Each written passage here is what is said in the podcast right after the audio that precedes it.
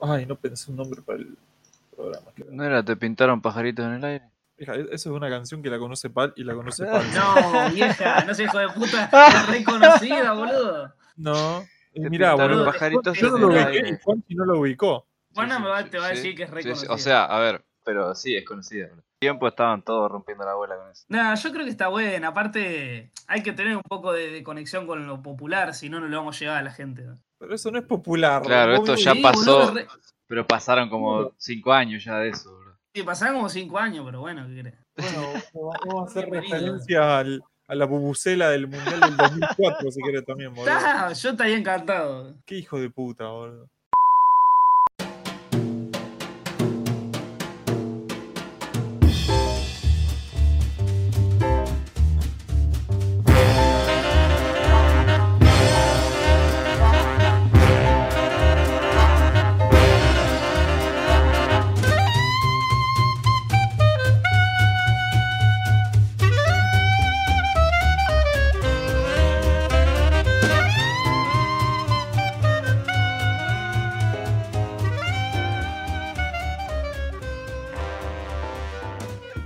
Gente, bienvenidos a la cuarta edición de Fernet Fandango. Aquí me encuentro con Juan Andrés. Juanchi, ¿cómo estás? Hola, hola, hola. Oh, Muy bien. Y con Pal. Hola, José, ¿cómo andás? ¿Todo tranquilo? Bien, tranqui, Pal. Eh, bueno, en esta ocasión pensábamos hablar de eh, cosas que nos generaron falsas esperanzas. Ya sea videojuegos, libros, películas, series, lo que sea, que por alguna razón es como que le tenemos muchas fichas encima puestas y terminaron pinchando. Ya sea que, no sé, confiábamos que iba a salir bien porque es una, una secuela de, de alguna producción copada. ten- confiábamos mucho en los autores detrás, algún tráiler muy prometedor, algo por el estilo y que terminaron siendo medio. No, no quiero decir más palabras, pero medio un cagadón, ¿viste? Sí. No sé, Pal, ¿qué, ¿tenés algo para decirnos en el frente de películas con ese tema? Bueno, mira, casualmente yo, eh, a través de los años de tanto entrar a, a páginas de, de críticas de películas, desarrollé algo que yo, yo llamo teoría del 7, teoría del 6, teoría del 6,5, se puede, se puede discutir. Ajá. Generalmente eh, sucede que vos entras y ves que una película está calificada con un 7, un 6 o por ahí.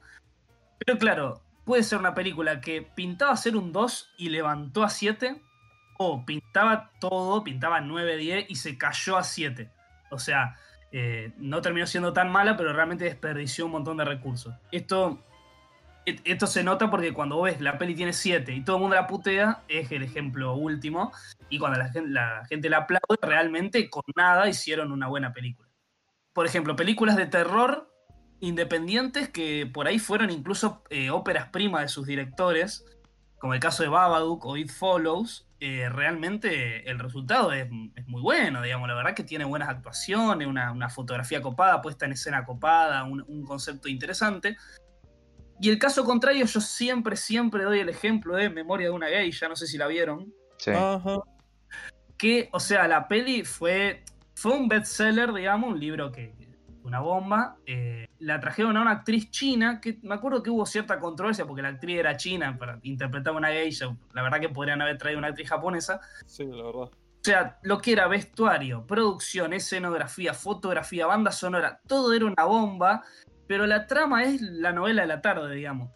Sí. Y, claro, una trama súper genérica, un melodrama re básico. Entonces, bueno, vos la ves, está buena, yo la banco, pero la, es, una, es una lástima, realmente se, se quedó, se quedó, digamos. O sea que del 10 que merecía bajó a 7.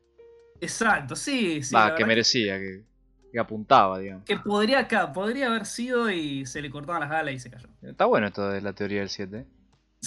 la voy a patentar. Sí, vos sabés que sí, porque está, está piola. O sea, entonces eso sería películas que prometían poco y que les terminaron bumpeando el- el- la, la calificación, digamos, porque terminaron no siendo mediocres. Claro, pero como, como tienen tanto material, digamos, en el, con todas las cosas que yo mencioné, sobre todo la parte técnica, llega Claro. al 7. No es que es una mala película tampoco. Pero es una lástima el, el desperdicio de, de recursos, digamos. Claro. Claro. Eh, convengamos que un 7, bastante bien. Sí, Sí, está bien. Por ahí justamente eso es de, de lo que estábamos queriendo hablar un poquito, ¿viste? Que es cosas que por ahí vos decís, esto daba para más, realmente, pero pinchó horriblemente por alguna Claro. razón u otra. Un ejemplo que se me viene muy a mí a la cabeza con este tipo de cuestiones es el Mighty Number 9, por ejemplo. Uh, Eh, por los que no saben, Uh, Sí, sí, sí, sí. es que para los que no saben, el Mighty Number 9 es un proyecto de Keiji Inafune. Es el vago que se da el crédito a sí mismo, de alguna forma, por ser como el padre de Mega Man. Y como entre idas y venidas de Capcom, medio que la franquicia de Mega Man venía bastante pinchada en general, el chabón dijo, ¿saben qué? Me voy a Kickstarter, voy a juntar unos mangos, me hago una empresita propia y voy a sacar mi propio juego. Esto va a ser el, el sucesor de Mega Man. Va a estar buenísimo, chicos, no se preocupen. El juego cuac. retrasó- Sí, no. Va, primero que nada, el juego fue una de las campañas más exitosas de Kickstarter en su momento y no sé si no sigue siendo el Kickstarter videojuego que más plata recaudó, que recaudó casi 4 millones de dólares. Uh, Encima del toque, o sea, el chabón había pedido, onda, 80 mil dólares creo. Juntó la plata que el chabón pedía en nada, en 2, 3 horas, ponele. ah, Y no, encima lo que tiene Kickstarter es que eh, por ahí vos lo que podés hacer es tipo, bueno, ya, ya junté la plata que quería, entonces si junto, yo te pido, no sé, 500 pesos. Si junto 1000, además de lo que te prometí, le voy a, a sumar esto. Claro, como- stretch goals. Claro, exactamente, lo de stretch goals. Y como el chabón juntó tanta plata, em- empezó a meter un montón de cosas. Tipo, sí, esto va a tener multiplayer, y va a salir para todas las consolas del universo, y va a tener esta cosa online, y va a tener este otro personaje para jugar, y toda esta mierda. Y de las cosas que prometieron, habrán sacado la mitad más o menos. Eh, el juego es muy mediocre. Es un juego de plataformas que a, a duras penas se entienden las mecánicas, está todo recontra roto. Los diálogos parece que los grabamos, ni siquiera nosotros los podemos grabar tan mal. Oh. no, sí, no, sí, no. Simplemente, simplemente una, una- la, pro- la propaganda, digamos, la publicidad que sacaron antes de que salga el juego por fin, que lo, bueno, que ya dije, lo retrasaron como cuatro veces. eh, era una basofia. O sea, los chavales decían, onda. Y este juego es tan épico que es épico y te, te gustan las cosas épicas y una pelotudez de ese calibre. Nada, se pinchó horriblemente. El, el chabón incluso salió a dar disculpas, onda. No, sí, esto fue cualquiera. eh, mordimos más de lo que podíamos masticar. Hasta para que el mismo creador salga y diga, che, no, la verdad que no. Prometimos más de lo que podíamos cumplir, chicos, disculpen. Sí, culpa eso de por ahí generar tanta expectativa con el paso del tiempo. Pasó lo mismo con, bueno, a mí me pasó con No Man's Sky. Es un juego de mundo abierto donde hay un millón de planetas y bueno, cada planeta tiene, te lo pintaban como que tenía su, su propia flora y fauna, una locura. Es un juego que salió el 2016, pero que venía siendo, o sea, lo, lo venían mostrando en E3, en las conferencias de videojuegos, como tres años antes, sacando trailers que la verdad que parecían parecían increíbles porque tenías universos adentro de los universos y podías ir a cualquier parte y bueno, era una locura. Y cuando salió fue nada que ver. Fue uno de los juegos más vendidos del 2016, que fue el año en el que salió. Pero al toque salió y lo empezaron a jugar, empezaron a salir quejas de que la, todo lo que se decía y se mostraba en los trailers era mentira. O sea, decían que el universo era tan grande que, que iba a costar muchísimo que dos jugadores se encontrasen en el mismo punto. Y al día, u- al día uno, dos pibitos dijeron, che, estamos en el mismo punto del mismo universo y no nos estamos viendo, ¿qué pasa acá? Y bueno, cuestión Ay, era que no se podían ver los jugadores entre ellos, digamos, y fue un fiasco, un fiasco total. Entonces, a los días de que salió, se convirtió en el- uno de los peores juegos del año. Qué divertido, vieja. O sea, yo me acuerdo que del No Man's Sky, los, el, digamos, el estudio detrás había subido una foto con el disco de que ya lo Sí, completo. sí, sí, sí. Contentos, así, guacho. La cantidad de memes que hicieron con eso fue increíble. Pobres, boludo. Eso también, bueno, con los trailers, sacan trailers que son alucinantes. Sí. Y por más que te digan que no sea del juego en su finalidad, digamos, eh, te venden algo que no es. Es que lamentablemente eso lo tienen que hacer. O sea, no van a- por más que te estén vendiendo una bolsa de pis, los chabones van a hacer el, el mejor trailer y te van a decir, sí, man, esto es lo mejor del universo. Claro, pero hay veces que, bronca, los que ¿viste? Pero o sea, bueno. no, no, no sé si mentir, pero venderte algo que no es. O sea, vendeme a... Eh, sí, sí, bueno, pero o sea, hay veces que lo hacen bien, digamos. O que es Sí, lo no, que venden, ¿me entendés? Hay otros casos como este que, que te, te apuntan hacia algo que claramente no va a ser, pero ni, ni de chance, ni de cerca, digamos. Pero bancada, porque Pal está queriendo hablar hace como 15 minutos y le No, dije, no, "Estoy no, cortando, era- boludo". ¿Qué onda, Pal? Por- no era una cuestión de, de calidad, pero como ustedes decían prometer algo que no, que no va a ser. No sé si ustedes vieron la peli Birman. Sí, sí, sí. Bueno, En Birman lo que pasó es que había varios trailers, pero había un trailer que era una escena donde el tipo camina por la calle, se le aparece eh, un pájaro grande atrás, que es el, el- en realidad el Birman que él interpretaba antes, pero bueno, en el trailer vos eso no lo sabés. Y él hace un ruido de pájaro, chas- eh, hace un chasquido de dedo y cae un meteorito. Entonces mucha gente flasheó que iba a ser una peli de superhéroe de Birman. Claro, de la peli se comieron un garrón. Sí, porque nada que ver. es un drama, claro, un drama medio comedia negra de, de- de un tipo que interpretó a Birman y está tratando de salir adelante en el teatro, digamos. O sea, imagínate. Eso es un tema, porque por ejemplo, Birdman como película me re gustó. Claro, pero el tráiler quiso vender otra Pero- cosa. Claro, apuntaron a otra cosa. Lo mismo que. Claro, fue a propósito. sí. Nada, sí, más vale, eso era para enganchar gente más. Encima Birdman salió cuando ya estaba toda la movida de Marvel media en marcha y es como, bueno, podemos Claro, enganchar a cualquier sí, salame sí. que quiera ver una película de superhéroes. Pero sí, fue reintencional, seguro. Gente inteligente atrás del marketing, se llama eso. Sí, sí. Sí, no, obvio, la verdad que me saco sombrero. ¿Qué más, vieja? ¿Qué más? Después algo también que pasa mucho es la inflada colectiva que le pegan a algo. No sé si les pasó con algo que, que todo el mundo lo está viendo porque está re de moda y, Sí. y cuando lo ves Sí, sí, capaz sí. que no.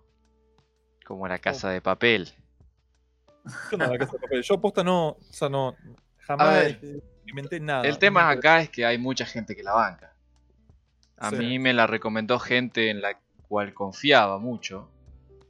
Me, me gusta el uso del confiaba en Sí, pasado. sí, sí. Porque, o sea, sí, absolutamente. Es que era gente que, que vos decís, bueno, tiene buen gusto. Y, o sea, me inflaron mucho para que la mire durante mucho tiempo y cuando la miré la verdad que me pareció un fiasco. Pasa que también eh, me encanta lo- cuando surgen esos fans subsecuentes, ¿viste? Yo no. Yo, por ejemplo, no vi Game of Thrones. Después te voy a dar el, del pie a vos, Juana, que sé que sos. Oh, de Game of Thrones de la última temporada creo que podemos hacer Pero. dos capítulos que- así, especial de una hora de por qué la última temporada de GOT fue tan mala. Sí, pero sé que es gracioso porque nosotros tenemos un grupo de WhatsApp con otros amigos y el último capítulo de Game of Thrones fueron poquitos, fue una temporada corta, ¿no? Sí, creo que ocho capítulos. ¿no? Bueno, hubo uno que fue el, el- el capítulo más infame, digamos. Creo que fue el 3 o el 4 de la última. Que vos salió y a la mañana temprano uno de los vagos, que es re fanático de Game of Thrones, puso capitulazo. Y no le contestó nadie. Y como a las 4 horas, y todos miraban Game of Thrones, digamos. Y a las 4 horas siguieron hablando de otra cosa. Por eso se ve que el loco bancó ahí a muerte, pero era... Es que eso es otra vez volviendo a lo, a lo que decía de la casa de papel. Si bien hay mucha gente que, que bancó el final de GOT, eh, yo creo que hay cosas que son imperdonables en eso. Y que bueno, por eso por ahí acá capaz que se daba a la, a la polémica. Porque hay mucha gente que lo va a bancar, lo va a seguir bancando, pero para mí hay cosas que no, no pueden ser. Está bien, vieja. La gente tiene derecho a estar equivocada, no te preocupes. no, no, ni Sí. hablar, pero a ver, por ejemplo, ahora que ya, mira, me manejaste con lo de God. Durante, son creo que siete temporadas, la última es la séptima. Durante todas las temporadas te plantean que el Night King, el Rey de la Noche, que es el enemigo final, digamos, o casi final. de- de- Para esto, va- ¿Vamos a hablar de spoilers de Game of Thrones? Y... No, no, que- spoiler, no, spoiler, no es spoiler. Bueno. ¿Por Ah, qué? bueno. ¿Qué, qué querés decir? No, no, no. Aclarar que es un spoiler de Game of Thrones y nada más que eso. No, no, no. O sea, bueno, o sea, se sabe que le ganan al tipo, ¿no? O sea, Ajá. le ganan, obvio que le van a ganar. Pero bueno, el tema es cómo le ganan. Porque, como te decía, te plantean al tipo este durante siete temporadas, un, un tipo súper estratégico, súper capo, que siempre estuvo 10 pasos adelante de los protagonistas de, de los héroes, digamos, de Game of Thrones. Siempre eh, demostrándose ser más inteligente que yo. Y le ganan de una forma tan estúpida, tan Ah. tonta y tan simple. Sin el, el tipo nunca habló en toda la serie, eso es otro punto. Nunca habló y bueno, uno esperaba que, que llegado a, a la, a la pelea final diga unas palabras o, o le haga algo, no sé. Y nada, no dice nada. Lo matan de una forma re estúpida y así termina eh, eh, el que fue el más capo durante siete temporadas de God. El malo más capo, digamos. Qué garrón, vieja. Encima eso es lo peor. Cuando, de última, si te hypeas con algo y ya al principio te decepciones, como, bueno, Es ¿Qué que, a ver, tiene. La temporada. eh, No está todo tan mal en la temporada séptima de GOT. Hay escenas muy buenas.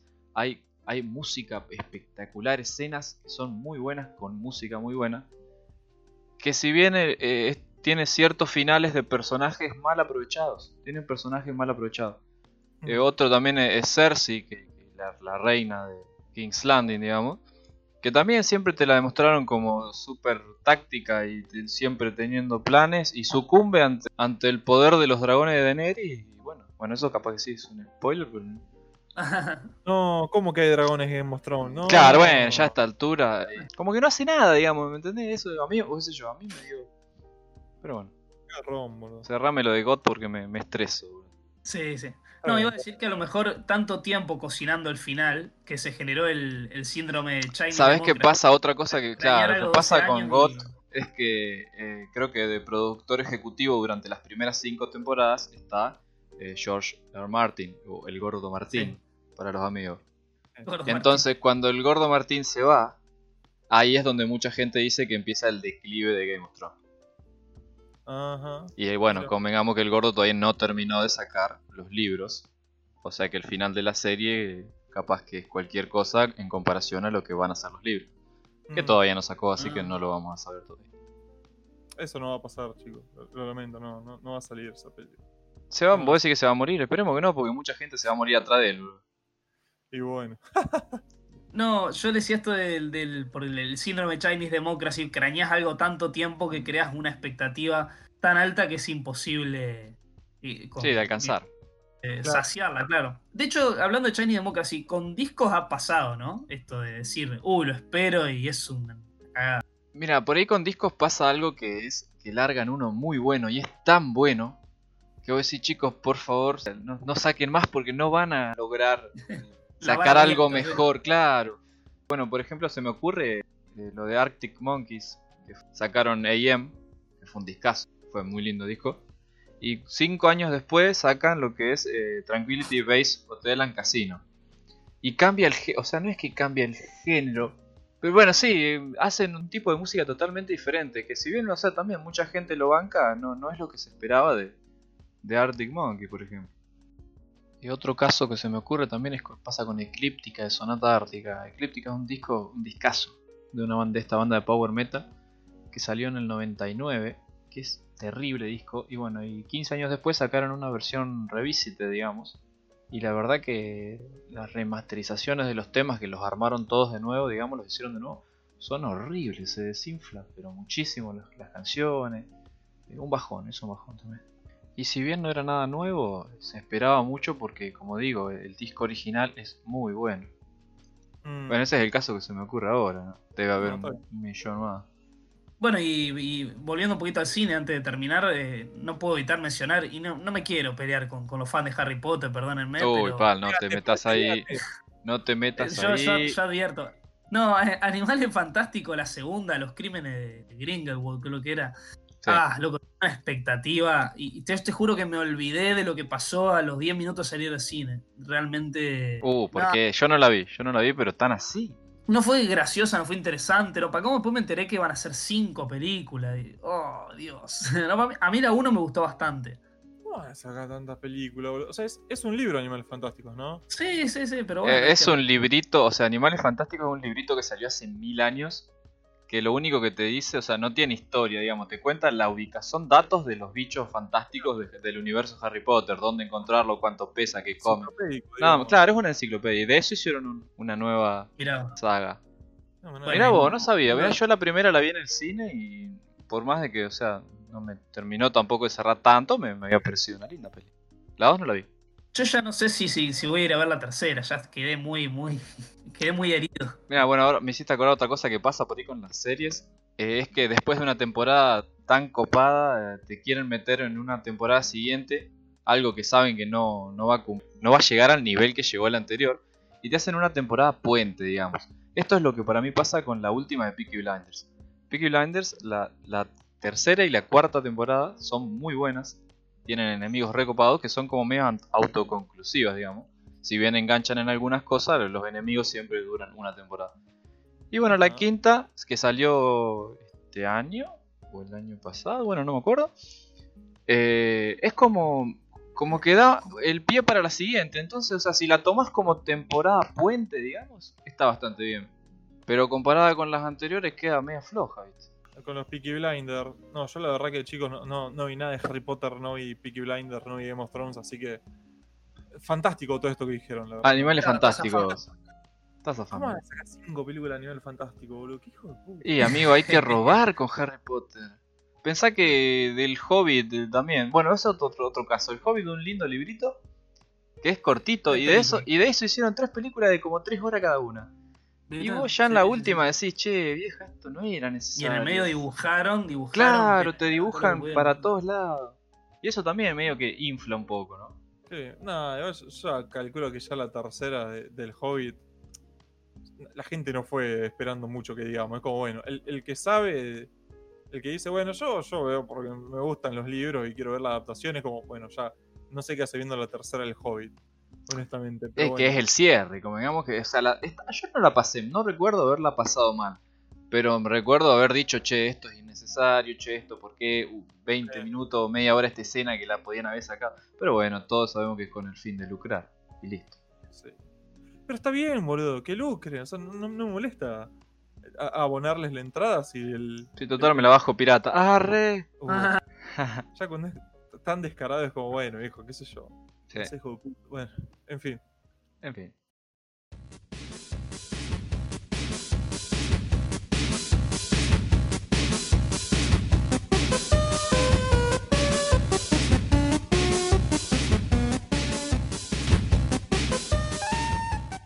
Bueno, creo que con esto vamos a ir concluyendo el capítulo 4 de Fernández Fandango, titulado te pintaron pajaritos en el aire. Te pintaron.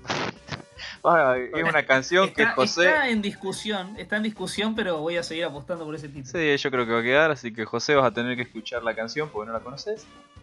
Sí, sí, sí, eso va a pasar, eh. Sí, va a pasar. bueno, claro, bueno, y antes de, de pasar a las recomendaciones que, que hacemos siempre, les queríamos recordar que nos sigan en las redes sociales, que son ahora Pal nos va a recordar. Eh, Fernet Fandango en Twitter y Fernet Fandango en Instagram. Espectacular, así que Spotify. Estamos escúchanos en. Spotify, claro, pero escucharnos estamos en Spotify, en Anchor y también en YouTube. No, nos pueden seguir en Spotify. Yo pensé que nos podían. Mm, No, porque no es un perfil, digamos. Está el Ah. podcast subido, pero no es un perfil. Bueno, Escúchanos en. Spotify.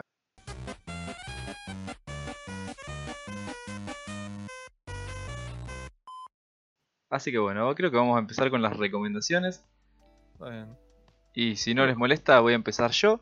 Con algo que, si bien me recomendaron, me recomendó una amiga. No esperaba mucho, o sea, me pasó al contrario de- del tema del capítulo de hoy. No esperaba mucho porque pintaba como algo, una copia de Peaky Blinders, quizás. La serie se llama Gangs of London. Salió en abril de este año. Es una serie que, que tiene lugar en, en Londres, claramente. Y muestra cómo diversas mafias internacionales, porque están los turcos, los pakistanes, los albaneses, los gitanos, eh, luchan por el control de la, ciudad, digamos, y todo empieza con el, cabecera de la familia más importante de estas mafias eh, siendo asesinado. Entonces queda el hijo buscando venganza. El hijo es Joe Cole, que es quien hace de John Shelby en Peaky Blinders. Y bueno, como este pibito hace, busca venganza sobre los que asesinaron al padre, no sabe quiénes son.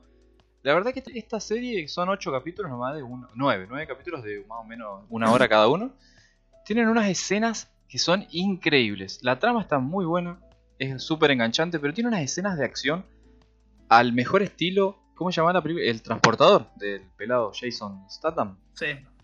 Tiene Sí. escenas, pero así que, que te dejan pero en súper enganchado. La verdad que una, una locura, algo que no, no vi mucho en series, o sea, de esta de este tipo así, porque es una serie de mafiosos, ¿no? Así que bueno, eh, ¿quién más está? Está Michelle Fairley, que es como la madre de- del chico este que quedó huérfano, digamos, de padre, que es la mujer del que asesinaron, digamos. Esta señora es la que hace también de, bueno, volvemos a God, Caitlyn Stark en God. Así que tiene un par de caras conocidas y, y está muy muy buena. Mírenla porque vale la pena. Gangs of London. Eso, ahí va. Gangs of London. Los, los gangosos de Londres. Los gangosos de Londres. Bueno, seguí vos. ¿Sigo yo? Dale. Bueno, ¿sabes qué? Eh, no sé qué recomendar, boludo. Así que va a seguir. Bueno, yo eh, cuando hablaba de la, de la- la teoría del 7, una- dejé el mejor, ej- el que me pareció de los últimos mejor ejemplo para el final, sobre todo hablando de terror, que sé que a mucha gente le gusta. eh, fue eh, La Bruja, se llama así The Witch, título bien básico. Mm, Una película del año 2015 de Robert Edgers, que es, esto es un caso de lo que hablamos, de, es una ópera prima, o sea, el tipo salió de la nada, debe tener algún corto seguramente, porque la mayoría de los directores inician haciendo cortos, pero este es su primer largo y la verdad es impecable, la verdad que es una peli de terror, eh, bueno, la trama es de una, transcurre en 1630, en una ciudad de Inglaterra, eh, una familia es... eh, creo que la. Yo la vi hace bastante. Creo que la, la echaban del pueblo porque eran como re fanáticos. O sea, todos eran fanáticos del pueblo, yo eran demasiado fanáticos. Entonces, expulsados, digamos. Y en un momento, el hijo más chiquito, era un bebé, desaparecía de la nada. Y como que fuerzas eh, de magia negra, brujería, etcétera, empiezan a separar a la familia, digamos. Eh, recuerdo una. te- La banda sonora era muy. muy casi escasa, digamos. Era may- mayormente la peli crea tensión con lo- las hojas de los árboles, el, el ruido de los cuervos, ese tipo de cosas. Eh, no tiene, yo lo que le respeto muchísimo es que no tiene esos sobresaltos, esos gritos que te levantan la música para que vos saltees la silla. La verdad, jumpscare, que-. A mí me matan eso. ¿qué? El jumpscare. Claro, jumpscare. El jumpscare, sí, el famoso jumpscare, que, que, por ejemplo, todo, a todos nos gusta el conjuro, pero el conjuro hace un montón de, usa un montón ese recurso. Bueno, esta no, esta no, hay una escenita nomás ahí como para poner algo, pero después todo tensión creado con la- las actuaciones, la, la fotografía, la puesta en escena, es todo impecable. La verdad que muy, muy recomendable. La bruja. Ah, muy bien. Bueno. Y bueno, y José que algo va a tener que recomendar. Ahora sí, ya sé que voy a recomendar, boludo. Claro. La bruja. La bruja voy a 2. recomendarles Peaky Blinders, chicos. Uf. Eh, siguiendo esta, esta temática de, de cosas que por ahí no prometían mucho, pero terminaron enganchando bien, les voy a recomendar un jueguito, boludo. Se llama Yoku's Island Express. Sea, como el, el- el expreso de la isla de Yoku. Es, es medio complicado de describir cómo se maneja. Es un pinball, pero Metroidvania. Los Metroidvania son estos juegos como de un mapa gigantesco que tenés que ir explorando, que cuando cumplís un objetivo en una punta del mapa, podés acceder a una puerta en la otra punta, cosas por el estilo. Es como que tenés que recorrerlo de, punta a punta y yendo y viniendo varias veces, pero con la particularidad de que este tiene un. O sea, como les decía, es un pinball. O sea, en prácticamente todas las partes del mapa vas a tener dos flippers y tu personaje está como adherido a una pelotita que usas los. No, no sé cómo se llaman, los flippers del pinball, ¿es que se llaman? Para que sí. impulsarte para distintas partes. Es. No es particularmente largo, pero es mucho más largo de lo que yo esperaba que sea. Pensé que iba a durar un pedo. Eh, que iba a ser un, un juego indie con una mecánica muy particular nada más. Y que a- así como aparecía iba a pinchar. No, no. La verdad que respetable la duración. Ah, o sea que la duración buena, digamos. O sea, Sí, sí, sí, Mejor de lo- claro. menos. Sí, sí, Claro, sí, claro.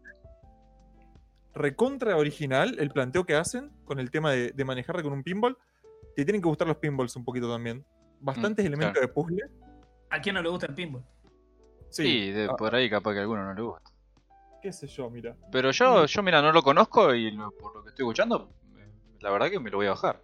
La verdad que una masa. Y está, creo que en todas las plataformas. Lo puedes jugar en, en Switch, en Xbox, en PlayStation, en Steam. Debe estar 250 pesos como mucho. Ya te lo confirmo. Mira, a ver, ahora mismo lo busco. Está 225 pesos en Steam. Una ganga. Sí, no, la verdad que no, no Para sé el cuánto- bolsillo de la dama. No, al Sí, revés. sí.